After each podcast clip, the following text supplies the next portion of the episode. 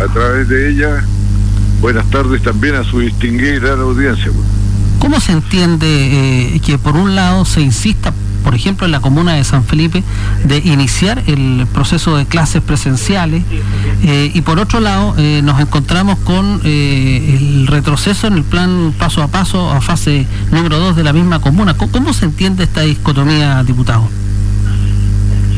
Mire, yo creo que toda esta controversia sobre el regreso presencial a, a clases y los chilenos fuéramos personas serenas y analíticas y reflexivas, nos la ahorraríamos, porque en primer lugar nadie duda de la necesidad de haber suspendido las clases presenciales frente al progreso de la pandemia del coronavirus.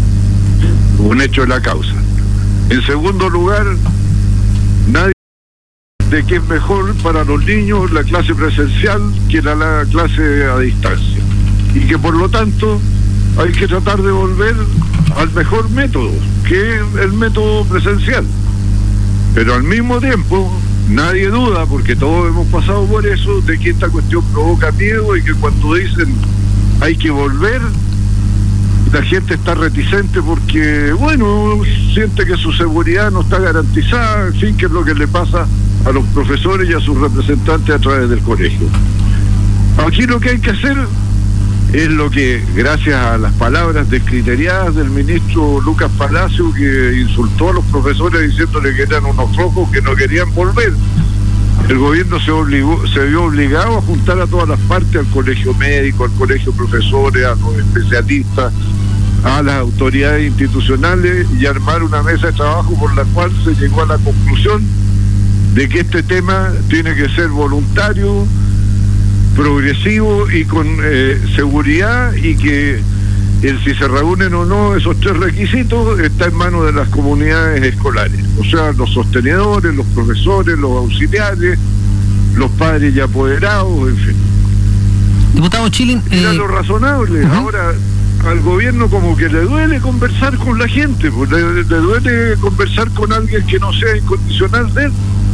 Y resulta que bueno, el haber hecho esta consulta a estos organismos e instituciones descubrió que dolía menos que ponerse la vacuna, pues no les dolió nada. Era perfectamente posible hacerlo y ahora hay un camino que se puede recorrer. Eh, diputado, eh, lo saco de ese tema eh, para centrar nuestro, nuestra conversación en lo que se viene el próximo 11 de abril, las elecciones, y esta ya principio de acuerdo que hay en dividir la votación en dos días, sábado y domingo, utilizando la misma infraestructura, los mismos vocales. ¿Usted está de acuerdo con, con esta medida adoptada a puertas, digamos, de la elección? No, yo no estoy de acuerdo, Julio. Y mañana se va a ver en la sala de la Cámara de Diputados en la tarde. Yo había pensado ir a San Felipe, pero no voy a poder por esta razón. Y aquí hay una cuestión muy delicada, que es que una de las pocas, si no la única institución del Estado que todavía tiene la confianza de los chilenos y goza de legitimidad es el sistema electoral y, y sus instituciones. Aquí tomar el riesgo de improvisar y arruinar la legitimidad y la confianza de la ciudadanía en esta institución, que además es la única capaz de, por la transparencia de su accionar, de recomponer la confianza en las otras instituciones como son las municipalidades, los gobiernos regionales, la gente que va a hacer la nueva constitución. Eh, es muy riesgoso, porque si este gobierno hubiera demostrado que tiene buenos carpinteros que terminan bien las pegas y que ensamblan bien las maderas y que todo queda perfecto, yo diría, tal vez se pueda correr el riesgo, pero ha sido de una ineptitud práctica abismante. Entonces, mire Julio, un problema en la comuna de Purén, en el estado de, crítica de la opinión pública y de exacerbación de su sensibilidad epidémica, un problema en un lugar apartado va a ser problema general, van a decir es un fraude general. Y yo creo que los chilenos no nos podemos dar el gusto de correr ese riesgo. Ahora también Yo tiene que ver espero con- que mañana en la Cámara de Diputados rechacemos esto porque realmente no sé a quién se lo ocurrió. Aquí lo que correspondería hacer es abrir más locales de votación, duplicar las mesas receptoras de sufragio, duplicar los apoderados y alargar el tiempo de votación a 12 horas desde las 8 de la mañana hasta las 8 de la noche.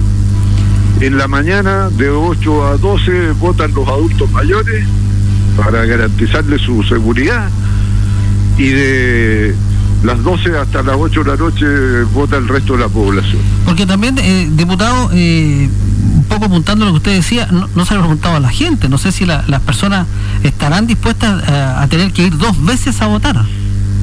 No, sino va a ser dos veces, pero ¿sabe qué?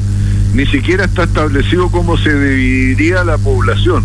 Por decirle, desde la letra A hasta la letra M, eh, votan el día sábado y de la N en adelante votan el día domingo. No, usted puede ir cualquiera de los dos días.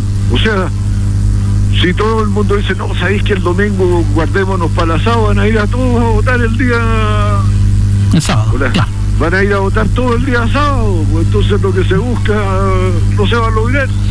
Claro. No, no, mire, No hay un ordenamiento. este, este, en este gobierno yo al menos ya tengo la prueba fehaciente desde hace mucho rato por muchas iniciativas de ellos que no da confianza de eficacia. Oiga, ¿cuál es, pasando a un tema que un poco más grato, que tiene que ver con los ingresos del país, el, el valor de, eh, del cobre está realmente por las nubes, eh, eso va a significar mayores ingresos. ¿Usted está de acuerdo con generar eh, una banda adicional de impuestos en la materia, un royalty, y que además efectivamente esto vaya en- a, lo- a los sectores más desposeídos que, que han sufrido más en, este, en esta pandemia?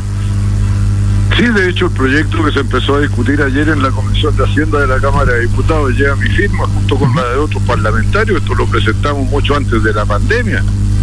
Pero porque es una necesidad del país de que la renta de las mineras, y en especial del cobre, sea capturada como lo que dice el eslogan del sueldo de Chile. Que, el sueldo de Chile no se lo van a hallar unos pocos. Si es el sueldo de Chile es para todos. Y eso es el royalty, que graba con un impuesto especial a una actividad que además en el horizonte tiene fin, porque se trata de la explotación de recursos no renovables. Claro. Usted no siembra cobre para que crezca cobre. No estamos hablando de la agricultura, estamos hablando de algo que se extingue y por lo tanto el país tiene la obligación de hacerse de los recursos necesarios para emprender otras actividades económicas que cuando este recurso se haya acabado, esa otra actividad económica puede reemplazar esta que se acabó. Para eso es el royalty, no solo para enfrentar la emergencia. Naturalmente que también aquí hay ganancias extraordinarias que son rentas extraordinarias que tienen que ser capturadas con un impuesto extraordinario.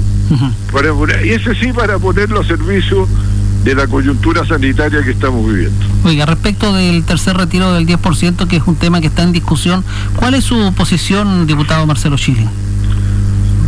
Bueno, en la medida que el gobierno no da respuestas, se, se ingenian las respuestas en el Parlamento y en otros lados, ya que no hay el apoyo económico suficiente, eso fue lo que abrió paso al primer 10% y después al segundo 10%. Y si la situación se mantiene igual, naturalmente que se va a abrir paso al tercer 10%, solo que con una pequeña observación.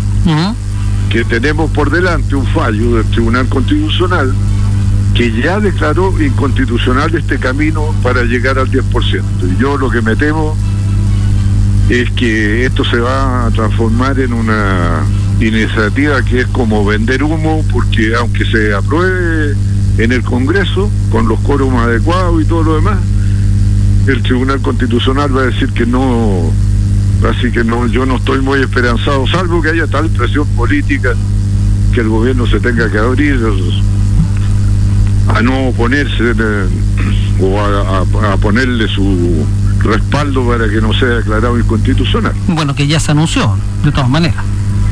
Que van a ir al tribunal, sí. Claro. Muchas gracias, pues, diputado. Un gusto haber conversado A con usted usted, tarde. pues, Julio, que esté muy bien, muchas gracias. Gracias. El diputado Marcelo Chile conversando con nosotros en este día.